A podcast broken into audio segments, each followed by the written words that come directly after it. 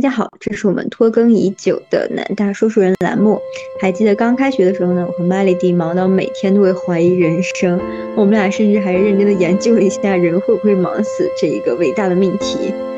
但是进入新的学期，我们惊奇的发现，这学期居然只有两节课。嗯，学院好像一下子就把自主权放下放给了我们，然后大家都变得很自由，很惬意。有的人呢到处旅游，有的人呢谈恋爱，有的人呢实习，还有有的人就是一边焦虑一边无所事事。在课程之外呢，大家各自出发，享受着进入社会前难得的空白期。但好像不管怎样度过，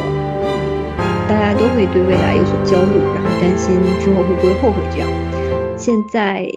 我们想讨论一下，站在交叉路口，呃，同时呢拥有着崭新开始的我们，应该如何去选择？如何去呃规划自己的生活？那就是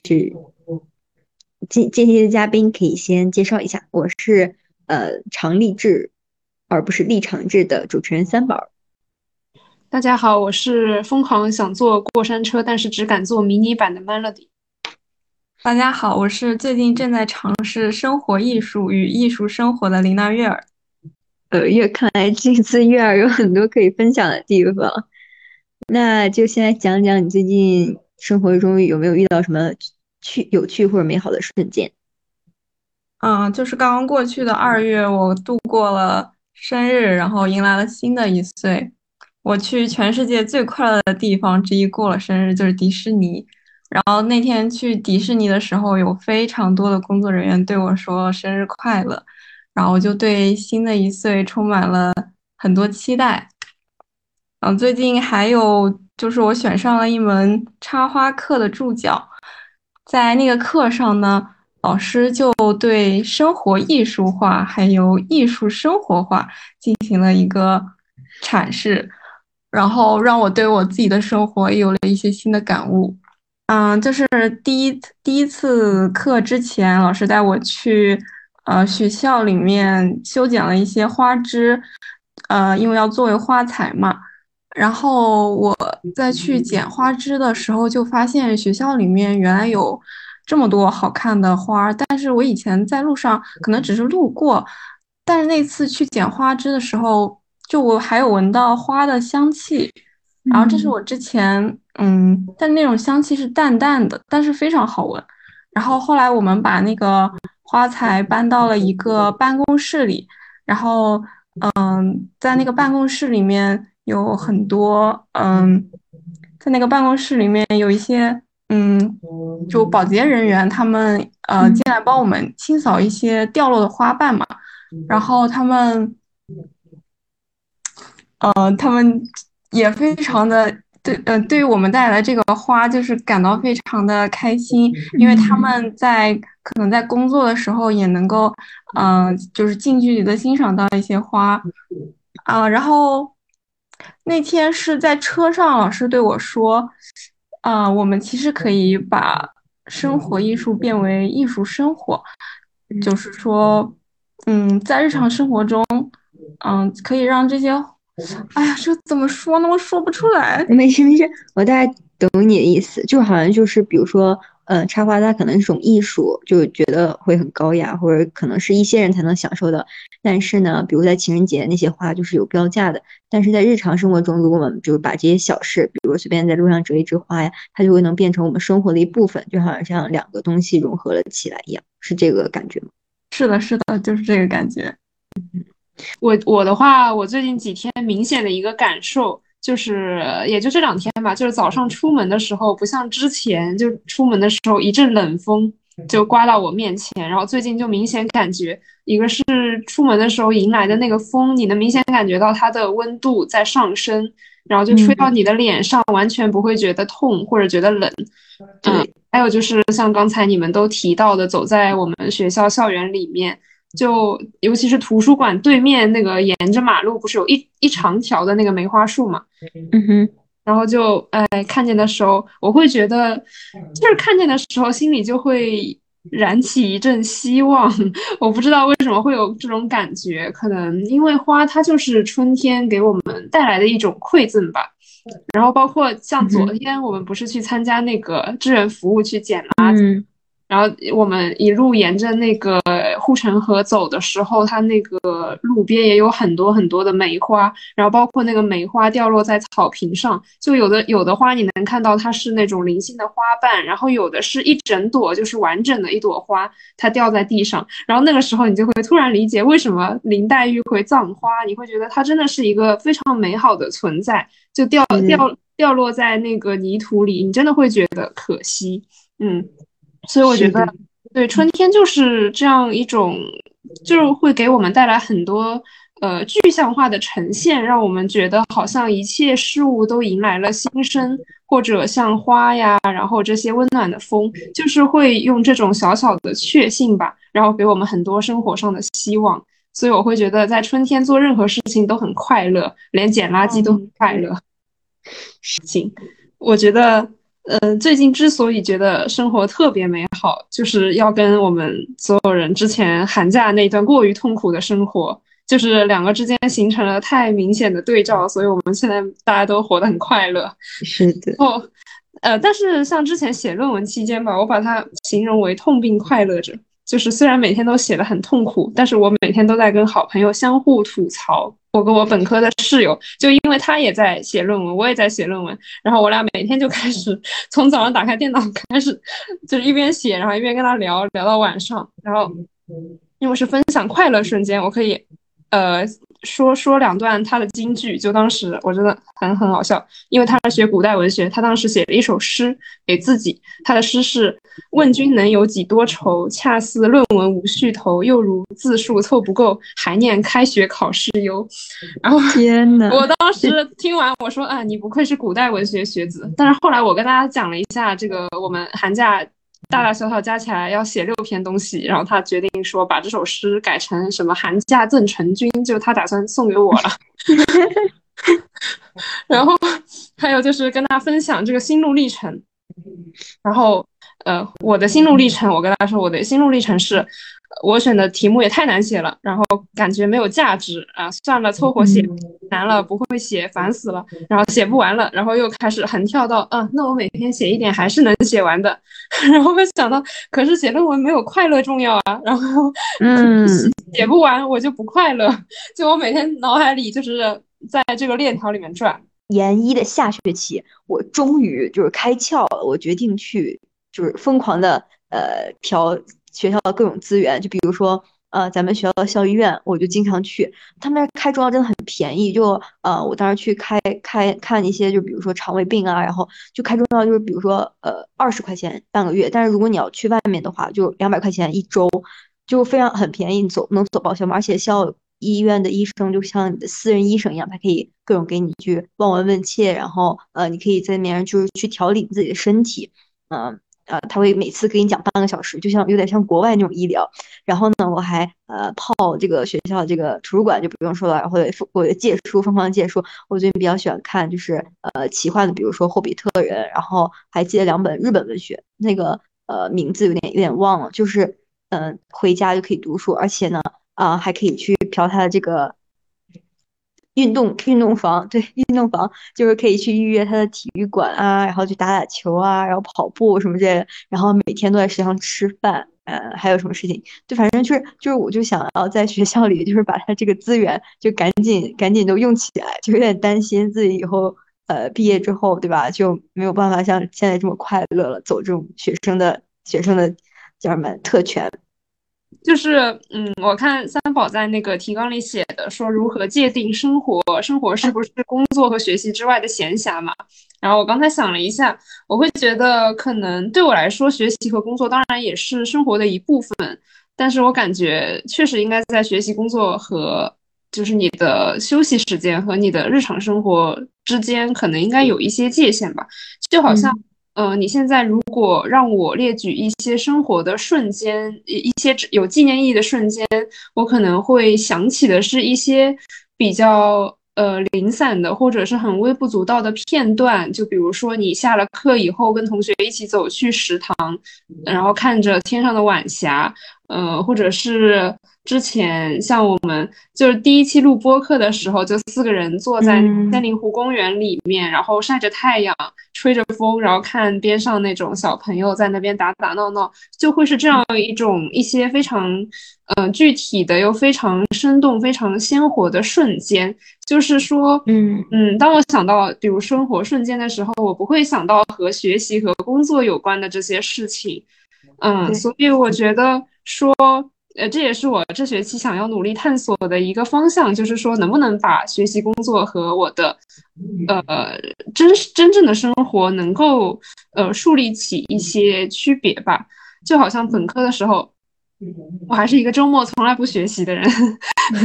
就是我的，我我只有周一到周五学习，周末是我的休息时间。但是自从上个学期，我的那个，呃。怎么说？就是那个承承受的那个阈值，就一直在上升。之后，现在对我来说，学习、工作和生活之间的界限已经非常非常模糊，甚至于已经没有什么界限了。就感觉，我就感觉我现在我的休闲娱乐可能就是建立在一个没有作业和没有工作的基础上。就是如果我有一些比较紧急的任务，然后你这个时候还让我出去玩，其实我也没有办法放松下来，就我的整个人的精神状态还是蛮紧绷的。就所以我会我会很佩服一些说把生活和工作分得特别开的人，就他们可以玩归玩，学归学，但是我就蛮难做到的。所以说就是。我我还蛮希望我可以像本科那样，就重新建立起一些松弛感。我觉得是我想要最近想要尝试的一件事情吧。嗯，但同时其实，嗯，像这个学习和工作，就像我刚才说，它也是生活的一部分。就是我现在也会更看重它的一个过程吧，就是。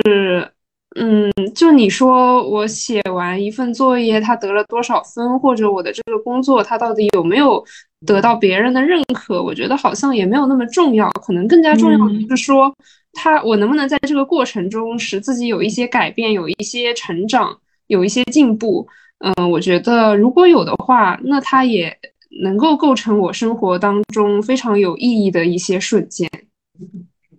嗯，就其实，在你在前几期也听到提到过，就好像是一个指标，你把一些社会上的指标，比如说你这个考多少分，你这个项目呃申报也申报优秀，转化成为你内在的指标。你说你这个努不努力，然后在这里收获了哪样的友谊，这样子。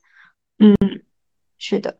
呃，其实我就是在想，我之前有一段在台北的交换经历，然后当时我就会觉得。呃，因为小确幸这个词是从台北开始，台湾那边开始流行的。嗯，当时给我一个很大的冲击，我就觉得，在一个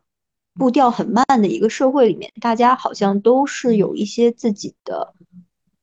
独特性在，或者是就比如说，我当时去一个奶茶店，随便一个奶茶店，你就会发现他那个店主他是真的很爱茶，他会飞到台台，比如飞到这个黄山来比比赛。啊，然后还很喜欢下棋，然后那个店好像就像他的一个呃小的一个爱好爱好营一样，嗯，包括我其实，在界定这个生活，呃，是比如一天二十四小时减减去工作加休闲这个时间，我都会在想，那除去这些社会意义上的，我是一个南大研究生，然后我学什么专业，我们如何去界定我们自己？呃，其实我问界定生活这个词，我就想，嗯，我们如何去界定我们自己？嗯，包括我最近让我觉得很不好的一件事情，就是我回去的时候，我就会喜欢刷一些短视频，喜欢刷小红书啊，然后刷这种呃这种东西，它会让我觉得自己像是一个机器人一样，我没有办法去拥有一个很稳定的爱好，很稳定的呃作息习惯，或者它可能也是一种焦虑，或者是一种。呃，一种被这种社交媒体营造出来，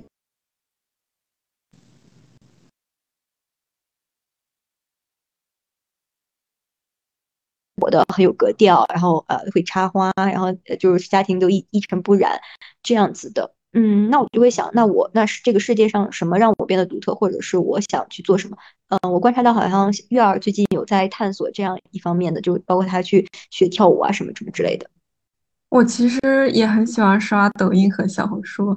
但是也没有刷的特别成瘾吧。就是我感觉我在，比如说我在写完论文之后，我就会习惯性的习惯性的刷一会儿手机，感觉我把这个当做一种放松的方式。但是其实我觉得，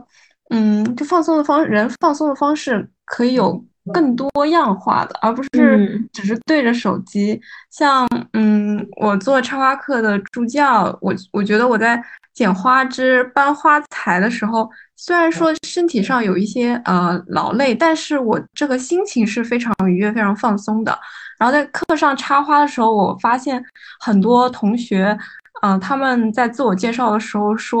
他们的嗯那日常的课程太卷了，选这门课想来这里放松一下，嗯，获得一个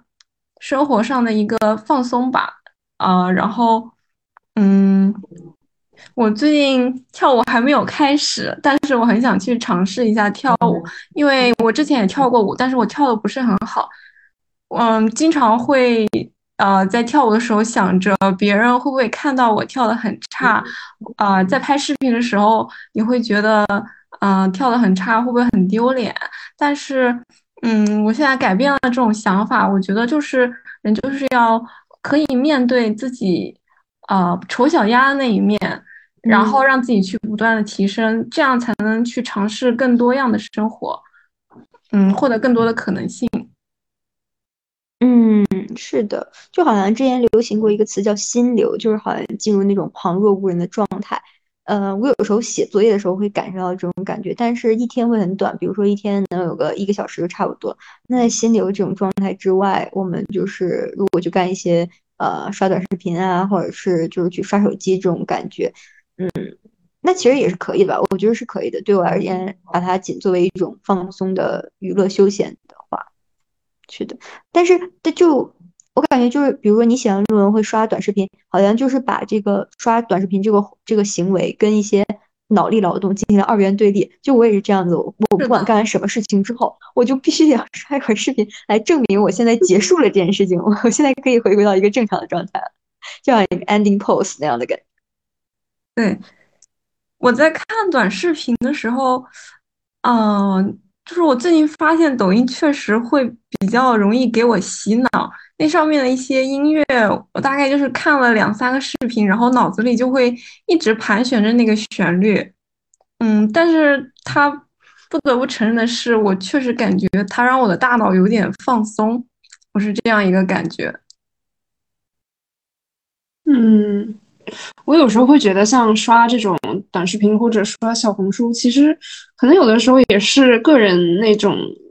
焦虑情绪的一种投射吧。就像我跟我。我跟我室友之前交流，比如寒假我们俩在赶论文的时候，你说比如让我们就是牺牲一天时间，说今天不写论文了就出去玩，那你会觉得好像很有负罪感，就是我把一整天二十四小时这么长的时间全部用来玩了，你会觉得嗯很感觉自己心里很过意不去。但是你说你那个电脑打开着，然后论文摆在那儿，你写一会儿，然后你写一会儿，你可能累了，拿起手机刷个五分钟十分钟，你。会觉得这五分钟十分钟好像也就浪费个五分钟，没有什么大不了的嘛。但其实把每一个五分钟拼起来，它也是一段很长的时间。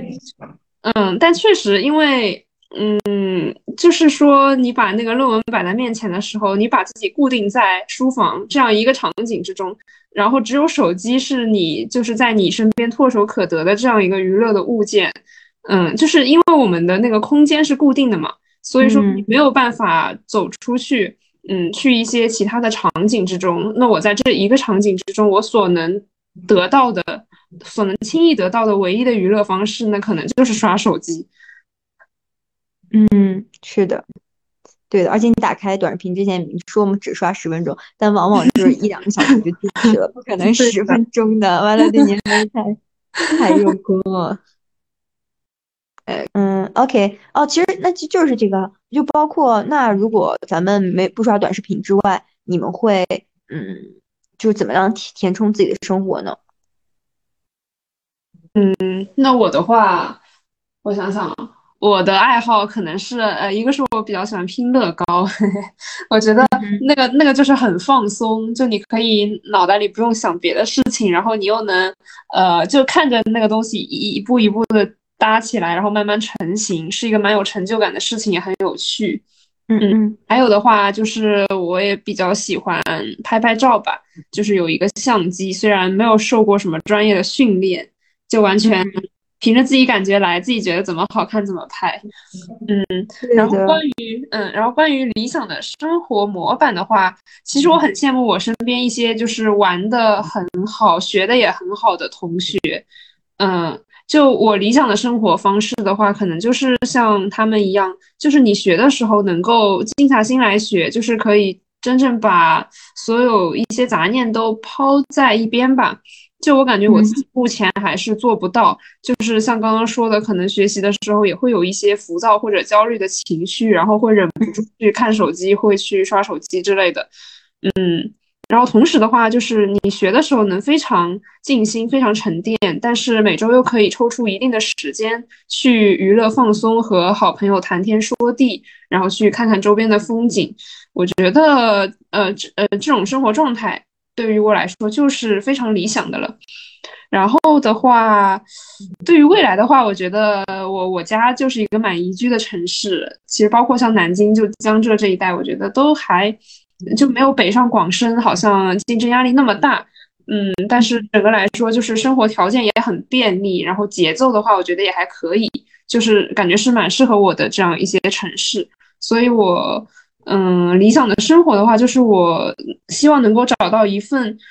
嗯，就是不那么一成不变，然后能够让我在这个工作过程中有所成长、有所收获的这样一份工作，然后每天可以这个撸撸小狗，嗯，跟那个好朋友一起聊聊天、吃吃饭。我觉得，呃，因为呃，我还是一个比较可能比较求稳定的人吧，我觉得这种生活对于我来说就是呃非常向往的。嗯，我又发现了咱们三一个共同点，就是爱拍照。我自己的话是非常喜欢记录，我不会喜欢拍照，比如拍那种很美的照片，或者拿那个相机，嗯，我就会随便拿手机拍。而且我尤其喜欢录视频，我也不会剪出来。我自己的话，我会有一个呃一个 T 还是五个 T 的大硬盘，然后里面就从我两岁到现在，就每年都会有特别特别多照片，我就很依赖那种。对，就是你拿那个硬盘，你甚至可以完全复刻一个我，然后，呃，就是，嗯，因为我爸爸妈妈从小就到大就告诉我一个道理，就是你要把相机对准你爱的那个人，就你可以记录他的，呃，嗯，记录他的一切事情，这样没准，呃，等过十年，然后你们俩一起去看，甚至过很多遍你们俩去看，那个感动，那个那个记忆，它就是存在的，而不是像这样，就是像每天日复一日的日子没有被记录下来，它就流走了。包括我觉得做这播客，其实对我来说也是有这样的一个意义，就是我不希望就是，嗯，因为大家在一个研究生期间，每天的思想变动是很快的。我可能今天想去考公务员，然后明天我要去卷大厂之类的。就那你这时，比如你在今天，你到底在想什么呢？呃，这个东西是我想用就以这种方式记录下来的。嗯，是的。等等，八十岁的时候还能看一看自己二十岁的时候都在想些啥？对，想着想着，这个些小女孩怎么这么矫情啊？在想些什么？怎么就不奋斗一下呢？是的，我惊了。我也很喜欢拍照嘛，大家都知道我很喜欢拍照。对，主要是。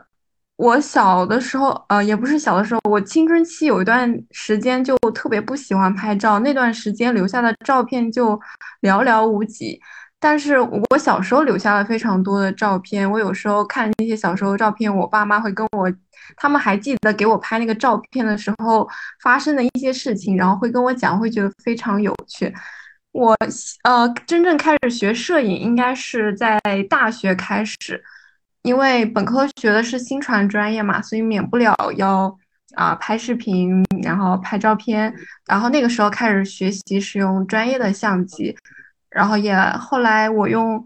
呃我爸妈资助我买了相机，我用奖学金又买了相机，所以现在相机还是挺多的，嗯，但我现在特别喜欢拍胶片，还有拍立得，因为我会觉得。嗯，胶片和拍的本身，它拍的成本会比数码相机要高。数码相机的话，啊，怎么说，就是嗯，就是快门按下去就按下去了。但是我呃，在拍胶片和拍的之前，就是会更加慎重。然后对，嗯，刚刚三宝说的，呃，要把相机对准爱的人，我觉得也是这样。其实我觉得我是我我喜欢拍照，还不如说是，嗯，我更喜我喜欢把我生活当中，嗯，怎么说呢？我喜欢把我生活当中珍贵的瞬间记录下来。嗯，就是我现在拍胶片，拍拍立得。我会时常的回去看一看拍的那些照片，因为我也有一个专门的呃硬盘，然后里面有建了一个胶片的文件夹，里面是我拍过的所有的胶片，就是从二一年开始的每一卷都有记录。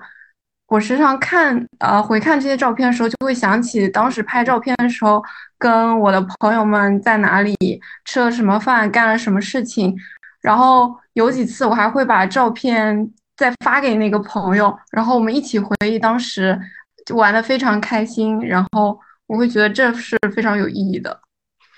嗯，那你不喜欢拍这些胶片这件事情？就我之前一直挺想入手胶片的，但是因为我这个人吧就很懒，就因为胶片它其实很麻烦，它对于你来说好像就是。呃，这个时间，呃，这个价，这个价格让你觉得它更更为珍重，但是对我这种懒人来说，就好像变得很麻烦。然后我突然就想，就包括插花，其实也是一样，对我来说也是一件，嗯，非常麻烦的事情。我我当然会很羡慕你这样子，但是如果你让我过你这样的生活，我就会觉得很累，因为我好像并没有那么多的呃这样的需求。我本身就是一个呃比较懒，然后又很那什么，就是。又很敏感的人，然后我也没有办法像 Melody 那些呃 play hard 的那个人一样。是的，在那个课上，嗯，其实同学们在就是在插完花以后，需要把呃就是自己桌面上还有地上那些啊残余的花花材全部处理干净，然后呢再把自己的嗯自己做的那个。因为它带着花器嘛，所以说要把花器一并带回家。就很多同学跟我说，他觉得带回去很不方便，但是为了美丽，还是得自己带回去。嗯，是的，就好像呃，因为我比较懂那个同学，就好像就是我们去精致生活的成本已经大于了我们去享受的这个呃程度了，就有种我被生活拖着走，而不是嗯我要去规划我这个生活的感觉。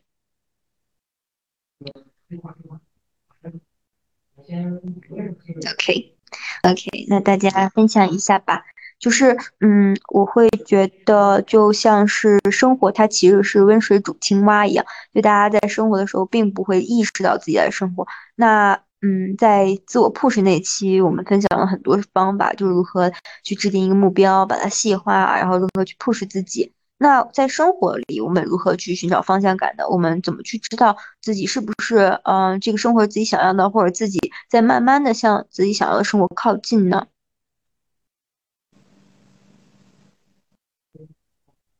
我觉得判断我是否在前进，就是我在过我的生活的时候，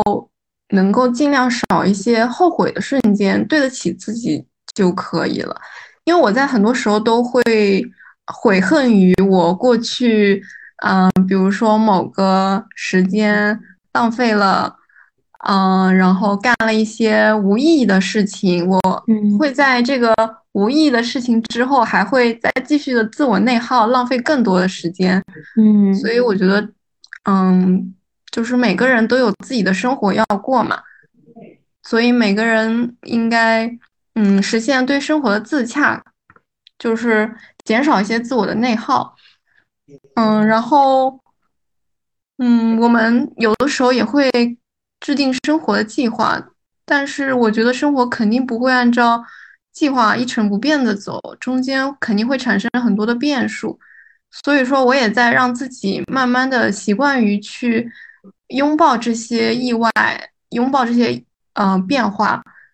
嗯，这当中可能也会有意外之喜吧，我是这么觉得的。嗯，拥抱意外，然后不要，我觉得你刚刚讲那一点就是自洽，这点真的很重要。就好像生活它并不是一个可以用呃很标尺化的东西去衡量，比如说这个东西它是无意义的，所以我要把它剔除掉，这段时间就是不算数了。它就是一个呃经过的东西，那我们如何去嗯接纳它，或者是如何就是嗯就无所谓了，反正时间就是这样。嗯，像我男朋友经常说我就是我太紧绷了，我一点都不会放松，我仿佛就是比如在刷短视频的时候，我总是以一种自我惩罚的姿态，我刷完之后我总是会忏悔，然后总是会把它就很气愤的卸载掉。但其实那这样的话，我这段经历就算是无意义的了，就是我并没有去。我并没有把它当做放松，而把它当作为放纵，呃，那我之后的体验感也是不好的。所以，也许我们就是都要就是去学着去接纳一切，尤其是在生活中发生的一切。对。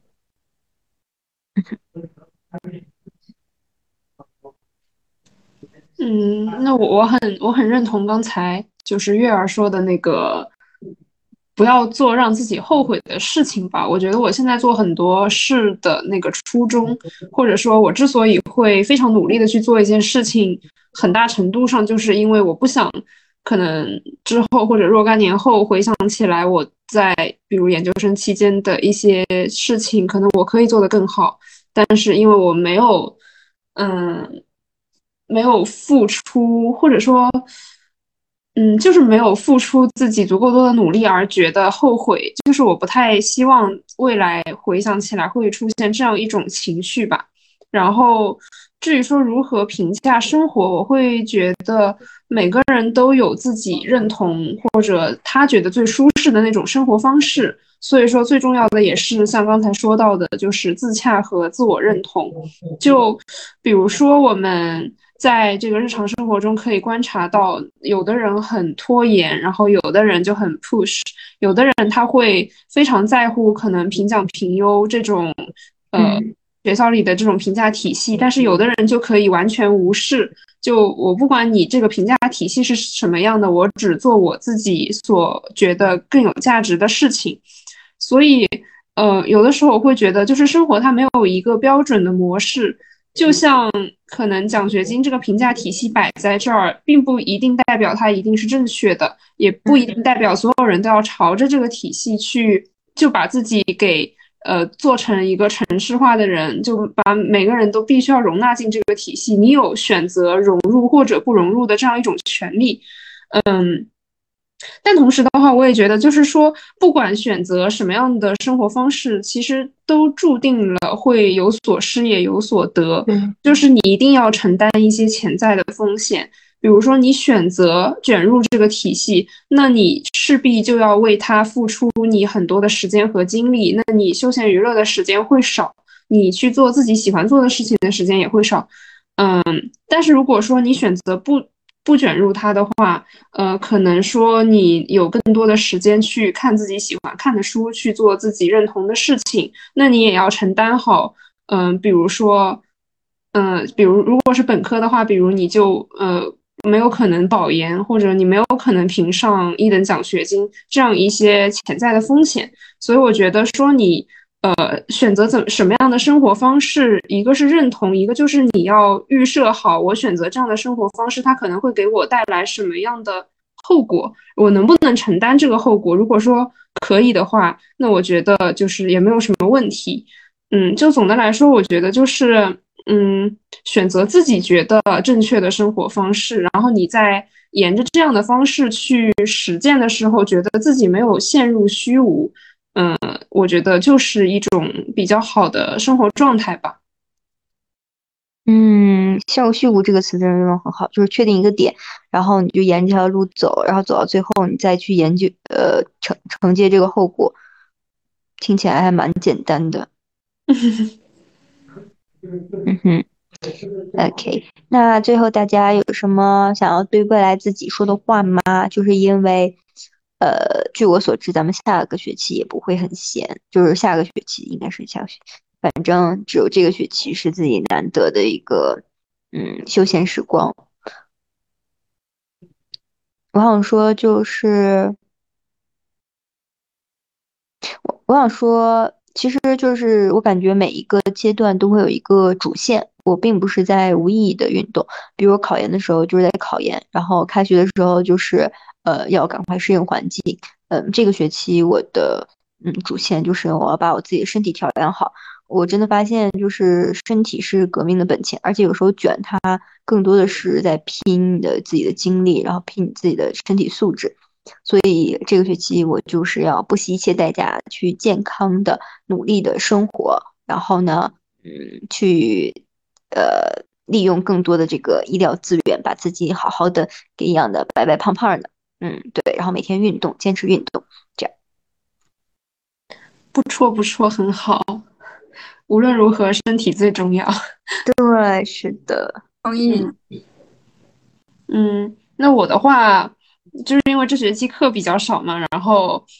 呃，就是会有，嗯，相较于上学期来说，有了非常多的可以自由支配的时间。那我的话，就是希望一方面能够。呃，在学习上有所提升吧，给自己制定一些自主学习的计划。另外的话，就是也想多和大家一起出去玩，尤其是，嗯，在这个之前两三年，我们其实都没什么机会好好的出去，呃，玩一下，然后看看风景什么的。然后又恰逢这个这学期课又少，然后也正好又是春天、夏天，就是比较适合出游的季节。我觉得我们可以一起。出去看看花，嗯，还是美好的，嗯，爬爬山。然后近期我最最最盼望的事情就是要去坐过山车，我已经被割了两周了，我下周无论 下周无论实现一下。我的话，这学期就是课很少嘛，所以说在这个时间比较充足的情况下，希望能够少浪费一点时间，做一些充实的事情。这充实的事情呢，可以有很多。比如说，我一个朋友，他刚刚跟我说，他有一个网球拍闲置了，然后他就把那个网球拍送给了我，所以我打算开始学一下网球。正好有一个学姐，她可以带我打啊，因为我很喜欢看网球嘛。但是我之前一直都是没怎么打过网球的，所以说我觉得可以学一下。然后还有可以跟三宝儿一起去学跳舞，嗯，那个舞种好像还挺多的，有什么爵士、拉丁什么都有，可以都尝试一下。还有的话，提升一下厨艺。我上个学期啊，因为租房嘛，自己做饭就厨艺还不错，提升了很多。但是我寒假回家以后。嗯，就是没怎么做饭，是爸爸妈妈投喂的那种，所以说这学期要继续磨练磨练，然后争取暑假回家的时候给我爸妈做几顿好吃的。还有就是，嗯，Melody 说的，可以跟大家一起多出去玩玩，美美的找春天。我特别喜欢春天各种花，然后今年打算去看樱花、郁金香。啊，反正各种花都想看，然后嗯，继续拍美美的照片。还有就是很重要的一个点，就是我想多读点书。我现在觉得自己就是因为书读的过少，所以知识非常非常的匮乏。